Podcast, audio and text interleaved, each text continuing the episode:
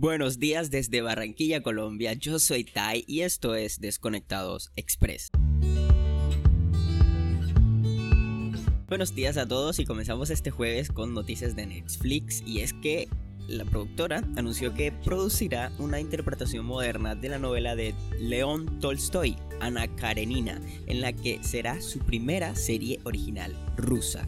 El papel principal lo interpretará la actriz y modelo rusa Svetlana Yotchenkova, quien nos anunció Netflix además de decirnos los nombres de las demás o los demás miembros del elenco que participarán en la serie titulada Anna Dijo Netflix que están increíblemente orgullosos de anunciar esa primera serie rusa con One Two Productions. Un talentoso equipo de escritores y productores ha creado esa serie imaginativa y envolvente, dijo el director de Original Series de Netflix Michael Asolino.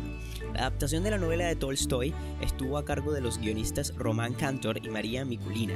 La acción transcurre en la Rusia de hoy, pues una mujer de alta sociedad, Ana Karenina, esposa del futuro gobernador de San Petersburgo, San Petersburgo, que me caen mal los nombres rusos, quien comienza un romance con Alexei Vronsky, heredero de un imperio de aluminio, señaló la nota de prensa que publicó Netflix. Para Cantor, llevar a Ana Karenina a la Rusia del siglo XXI y presentarla a todo el mundo en su propio idioma a través de la magia de Netflix es un sueño hecho realidad. La serie se rodará en Moscú y San Petersburgo, la antigua capital imperial rusa. Ana Karenina, publicada por primera vez por parte entre 1873 y 1877, es considerada una de las obras cumbre de la literatura.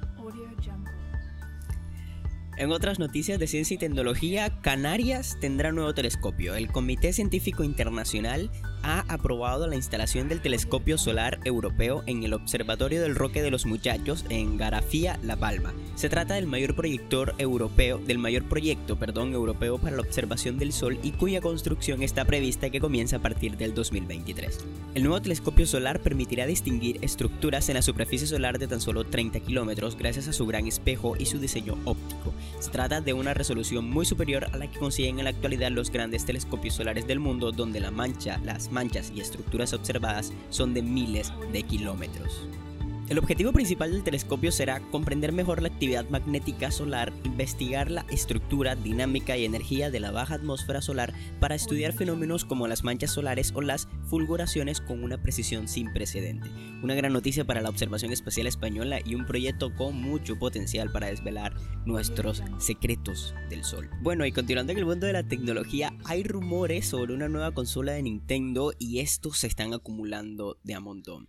Resulta que ahora Bloomberg, la que adelanta la presentación de esta consola, se ha convertido en la rumorista principal. Se podría producir antes del E3 que comienza el próximo 12 de junio. Los datos sobre la Nintendo revelan que comenzarán una producción en julio y será en septiembre cuando las Nintendo Switch Pro se pongan a la venta con una pantalla OLED de 7 pulgadas, un soporte de salida 4K y un chip de Nvidia serán sus basas para triunfar especialmente en la época navideña. Nintendo no ha confirmado la existencia de esta consola ni tampoco se sabe cuál será su nombre oficial, pero lo cierto es que los rumores sobre su desarrollo llevan produciéndose meses. Los cambios respecto a los actuales modelos afectan en primer lugar a su hardware interno, donde veremos, según los indicios, un nuevo chip de Nvidia con una nueva arquitectura gráfica Ada Lovelace. La producción de la consola se iniciará en julio según los mismos datos que da Bloomberg, aunque la fabricación masiva tardará un poco más y no se logrará ese ritmo hasta el último trimestre del año. Lo que tiene claro Bloomberg es que la hipotética Nintendo Switch Pro llegará a las tiendas en el mes de septiembre. No se conoce el precio al que se venderá la nueva consola, pero los datos apuntan a un precio más elevado que los 299 dólares de la Nintendo Switch original.